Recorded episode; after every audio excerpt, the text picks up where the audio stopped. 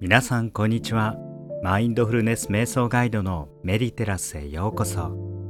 これから本要約カフェの開店です。この本要約カフェではマインドフルに生きる人生のヒントをカフェでゆっくり本を読んでいるような気分で聞き流せる本の要約とプラスアルファの解説をしています。のんびりと過ごしながら教養を高め自分をステージアップさせていきましょ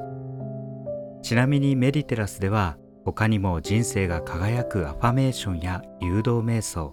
癒しの瞑想音楽などを毎週たくさん配信しています。チャンネルフォローがまだの方はぜひ今のうちにフォローをお願いします。さて今日ご紹介していきたい本は夢を現実にする最強の習慣術です。著者はお二人いらっしゃって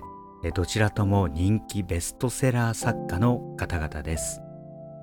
お一人目は望月俊孝さん。見るだけで9割叶う魔法の宝地図という本を書いています。そしてもう一人は原邦夫さんです。この方は紙メモメソッドというものを提唱されており海外の TED というスピーチ番組に2度も出演されました。今日はそんなベストセラー作家のお二人の強調夢を現実にする最強の習慣術よりそのエッセンスを要約してプラスアルファの解説をしていきたいと思います。えどうぞ最後までご視聴ください。この本は6つのステップで成り立っておりそれぞれ質問に答える形で非常にわかりやすく書かれています。まずはじめのステップはあなたの夢はなぜ叶わないのかというところから始まっています、え、いきなりこうして否定形で、えー、問われると、え、ガーンとくるものがあるかもしれません、まあ、非常にインパクトのあるところから始まっています。もちろんなぜ夢が叶わないのかっていうことを解説するだけの本ではありません。次のステップは夢を叶える準備をしよう。そしてさらにはさあ宝地図を作ってみようと続いていきます。えこの宝地図というのは、え望月さんの、え本でもありました。夢を叶える魔法の地図であると言っています。えさらに4つ目のステップは描いた夢を行動に落とし込もう。えさらにはその行動を継続していくために紙メモというのを活用していこうという章です。そして最後に自分を褒める自分褒めで夢の実現を加速させようとあります。えまさにベストセラー作家のお二人の本のエッセンスがこの一書に盛り込まれている。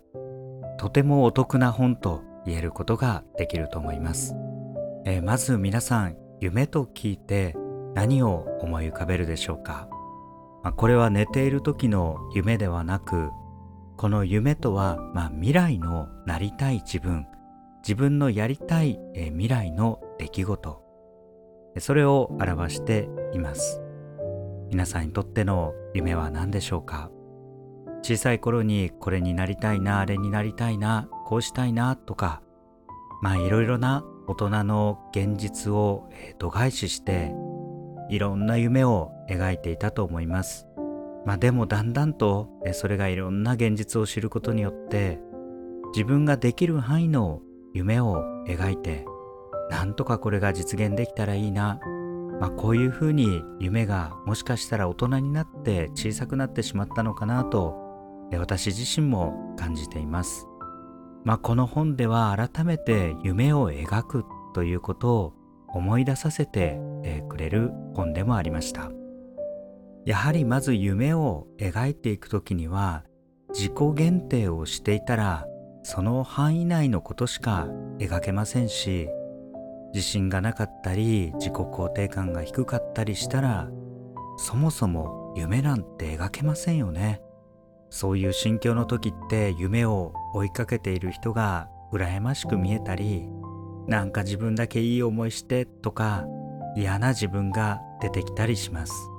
ですのでマインドフルに幸せな人生を生きるためにもこの常に夢を描ける自分でいるっていうこと。そういう自分になることがとっても大切だと思っています。まずこの本の冒頭で人が夢を描いてそれを手に入れるプロセスはたった3つですと言い切っています。まず1つ目は夢を決めるということ、まあ、当然進む方向がわからなかったらその方向に進むことはできなくなってしまいます。まずこれが第一段階。そして2つ目は夢の実現に必要な情報を収集する。確かにこれもありますよね、えー、夢を描いてそれを漠然としている段階ではなかなか現実化していきませんけれども夢を描いているだけではなく本当に現実化しようと思ったらどうしたらこれができるんだろうなと具体的な情報を集めていくと夢が実現に向けて動き出していきます。そして3つ目のステップは情報を駆使して行動するということです。さらに言えば結果が出るまでこの1から3を繰り返すと言っています。まあ確かにこれができたら実現するなと思います。ただ難しいのはこれを現実化するまで継続すること。これが一番難しいですよね。それでそのための方法もこの本の中には書かれています。えまずそれを順番に見ていって夢が現実化していく仕組みを解説していきたいと思います。えまず最初のステップでもありましたあなたの夢はなぜ実現しないのかと、まあ、そうした問いかけにつながる部分なんですがこれは脳の仕組みにも関係があると言っています。例えばですねどこそこに留学したいと思う。それをま夢に描く。しかし一方で脳が瞬時にできないと跳ね返してくることがあるということです。というのは人間の脳は私たちが、ま、生命体として安全に生きているかどうかを、ま、第一に考えると。そして脳が嫌うのは変化であると言っていますそれがいいものであっても悪いものであっても現状の安全を脅かされると、えー、感じた時にはブレーキがかかってしまうっていうんですね。まあ、ここに夢が、えー、叶わない原因の一つがあったわけです。アクセルを踏もうと思ったけれどもブレーキがかかってるということですね。そしてこれを打ち破って脳をうまく騙してこれが新たな安全を手に入れるための実現すべきゴールなんだと思わせることが必要です。この夢を脳にインプットして自分の深い意識にインプットすることで短期間で信じられないような成功を収めた人は数多くいます。ですのでまず自分自身にも必ずできるんだと思っていただきたいと思います。そしてこの本では宝地図の作成にかなり力を注いでるんですけれどもこの宝地図っていうのは簡単に言えばコルクボードや大きな紙に自分が実現したいことを、まあ、写真やイラスト文字でも結構ですけれどもそれを貼っておくということです。まあ、何も古い感じで、えー、宝地図を、まあ、作ったり探してくるというものではありません。まあ、コルクボードもま100均で売っていますし、えまた紙であればま10円ぐらいですので誰でも始められることですそのあなたが心の中や頭の中で描いている夢これを具体化してビジョン化してそれをワクワクしながら、まあ、こうした宝地図を作っていく自分が実現したい夢なりたい自分のその姿をそこに書いていく。まあ、簡単に言うと、まあ、これが宝地図になっています。で、ここからが重要なんですけれども、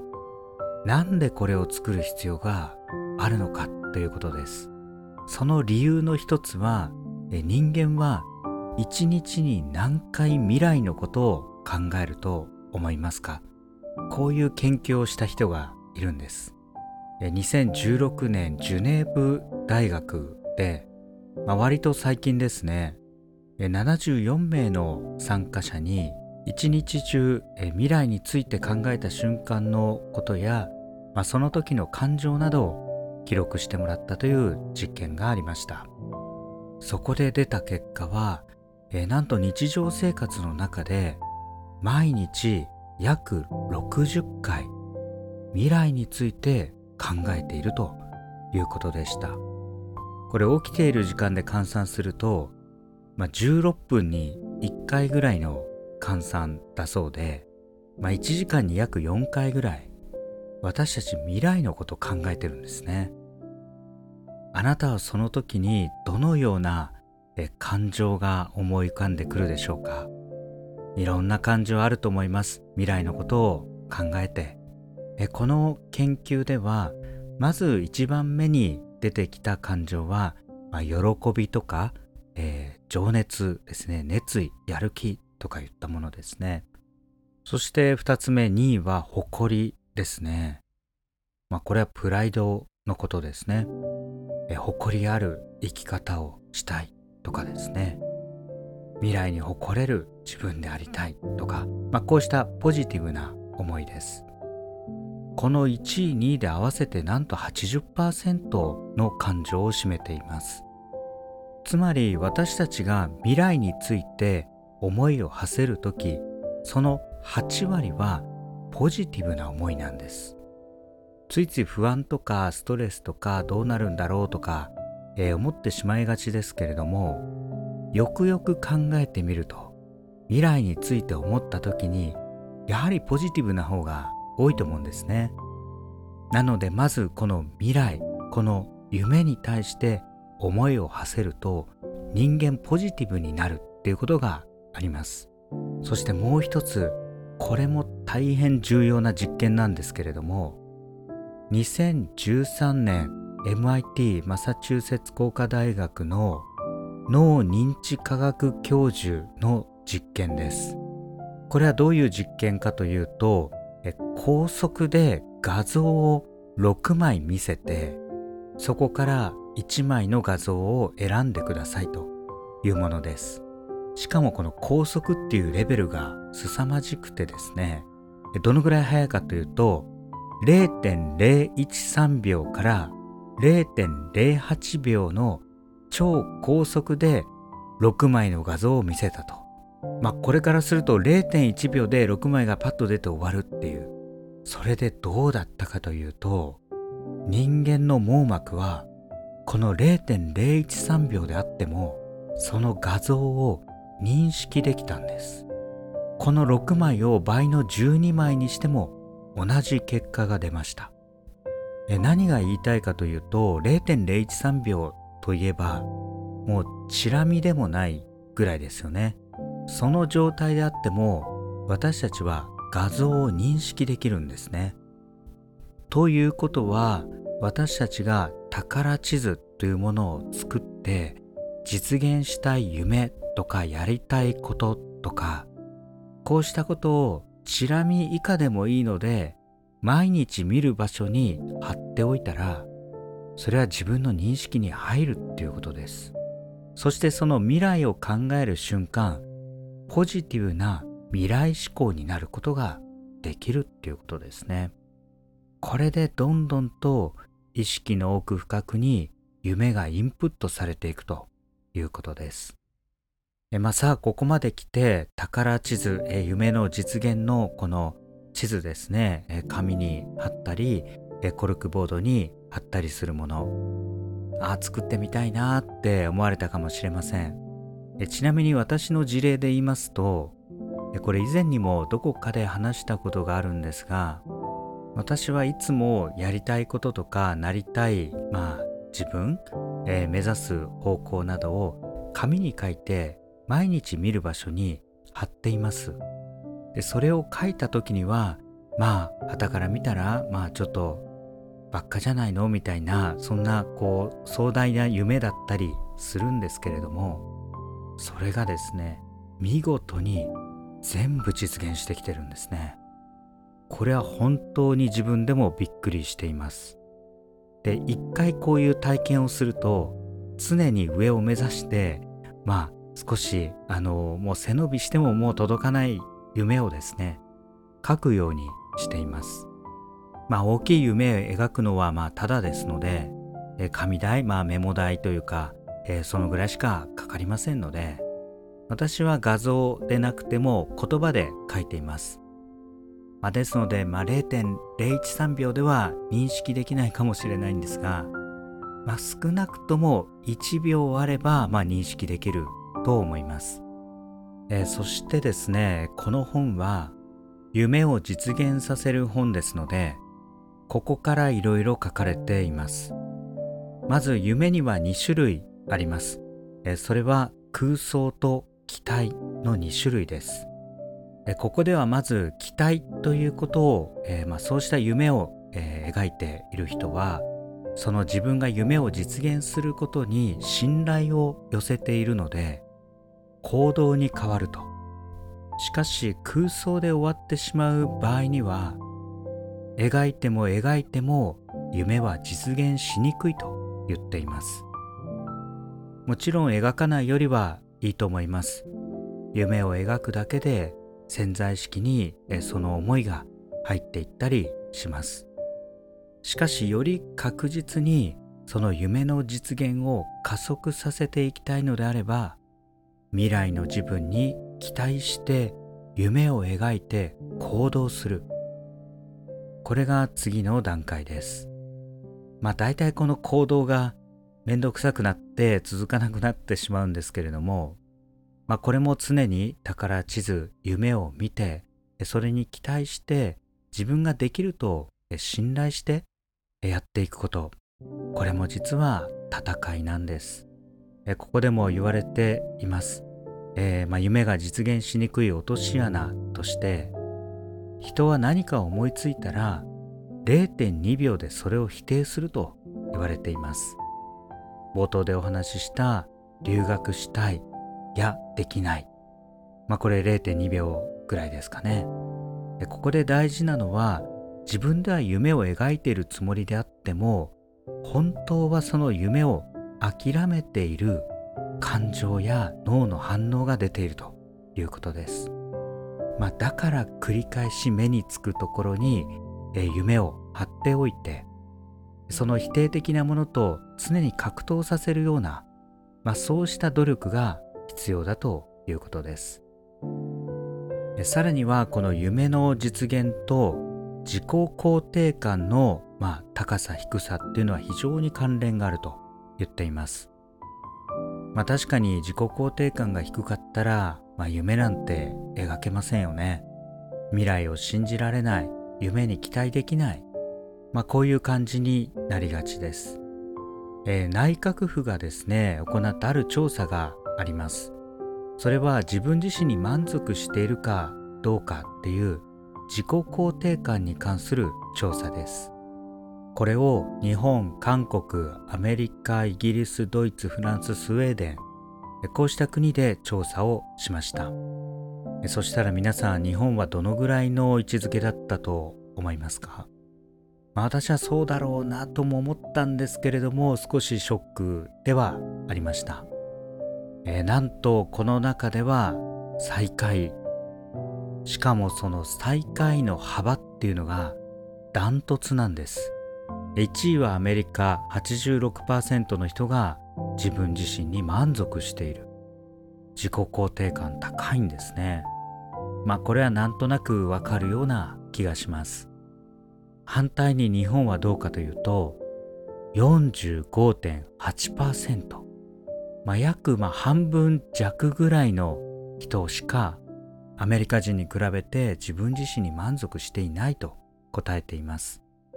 ちなみに日本の次に自己肯定感が低いのは韓国なんですけれどもここでも自分自身に満足していると答えた人は71.5%まあ、日本人よりも25%以上離れてるんですね。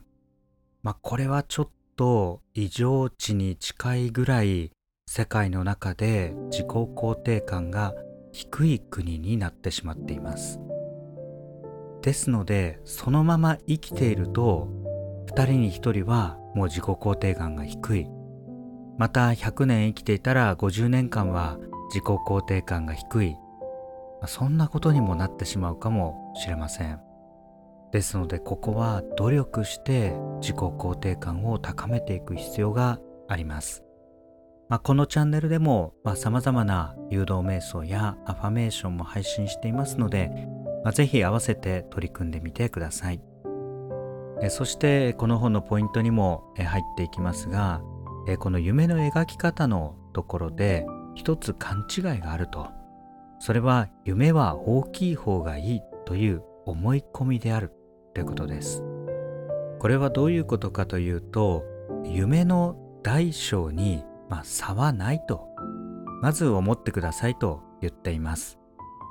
これは自分がワクワクして描ける範囲内が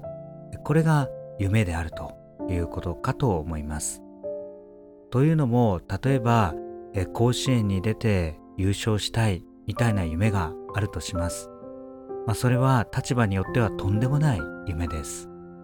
反対に予選を勝ち抜きたい。一回でもいいからマウンドに足を入れてみたい。またもっと手前になりますと、えー、レギュラーに出たいとかですね。いろんな夢あると思うんですけれども、人によっては甲子園優勝っていう夢が現実味がなさすぎてもうワクワクするどころか考えただけで不安になるこういう夢を描いてしまう人もいますもちろん描かないよりはいいと思いますけれどもどうせ描くなら夢はでっかくっていう、まあ、そういうのも大事ですけれども要はそれを実現するまでの、えー、心理的な負担に耐えられるのかということ、まあ、こうした自分の実力も知っておくということが、えー、大事です。これが、まあ、この本でも書いてあるんですが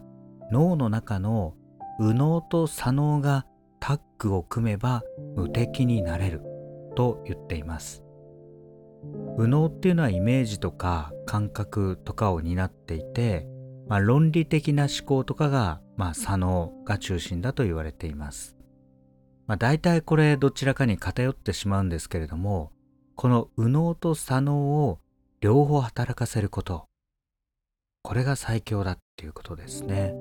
まあ、右脳型で夢をワクワク描いてそれを現実の行動に落とし込めるビジョンを描ける、まあ、こういうのが左脳になってきます、まあ、こうしたところもぜひ意識してみてください。そしてさらに行動に移す時なんですけれども、まあ、よく何かをやるにはモチベーションが必要だと言います。しかしこの本ではモチベーションが必要なのはやりたくないことをやるときだけですと言っています。確かにそうかもしれません。例えばやりたくない仕事だけど、まあ、こうしたお給料がもらえるからやろうとか、まあ、何か見返りがあって初めて動けるものっていうのはあると思います。反対にこのワクワクする夢だったら当然自分がやりたくてしょうがないことですのでそういう夢に自分を合わせて自然に習慣化していって行動に移していくそして継続していくということです、まあ、この習慣化っていうの本書のポイントにもなっていますが、まあ、そうした宝地図を描いてそれを見て、えー、それを継続していく力に変えていくとこれはある意味努力せずにまた努力感がなくやりたいことをやっていくこの継続ができてくるようになると思うんですね。まあ、やりたくない夢っていうのは、まあ、ちょっと考えづらいかなと思いますし、まあ、そうした夢を無理して描いてしまいがちですけれども、まあ、こうした時に心の中をよく観察して自分が本当にやりたいことは何なんだろうかと。夢と願望やまた見栄とか欲望とかこうしたものを上手により分けて、まあ、自分の願望を、まあ、夢に変えるというか結晶化させていく、まあ、こうした作業も必要なのかなと思います。さらにこの本では夢を実現させるためにはセルフイメージが重要だと言っています。これは先ほどの自己肯定感と共通しますけれどもセルフイメージが高い人は、まあ、プラス思考が自然に出てきてこれが低いとどうせチャレンジしても失敗してしまうとマイナス思考になってしまいがちです。夢を実現しやすくするための前提としてこのセルフイメージを高めることが大切です、まあ、ここでも言われているんですが小さい頃から、まあ、子供の頃からえ割と厳しくしつけられてきた子供は総じてセルフイメージが低い傾向にあると言っています。しかしそうした中でも100回失敗しても1回成功したらこれだけでポジティブ思考に変わることができる。こうも言っています。ですのでその小さくてもいいので成功体験を発見すること自分が認められたっていう経験を発見することも大切だと思います。このセルフイメージというのは先天的なものではなく後天的生まれてから自分の人生の中で自分で作り上げていくことが可能です。えそしてこの本ではえ夢を実現するために紙メモというのを推奨しています、まあ、紙メモって何なのかこれはもうちょっと言葉で説明するのは難しいんですけれども要は夢とタスクを一緒にしたようなメモです。まあ、1枚の紙を9つに分けてえまず今日から3年以内のえタスクをそれぞれ、えー、6箇所に分けて書きます。さらに夢などのミッションやビジョンそして今現在の本業さらにはどんな成長をしたいのかという、まあ、喜びなどの感情、まあ、この合計9つを書いていくんですが確かに夢とえ今日のタスクやるべきことと長期的な3年以内にやるべきことっていうのが1枚の紙でわかるようにすることができます。まあここではこれを毎日書き換えることをお勧めされてるんですけれども、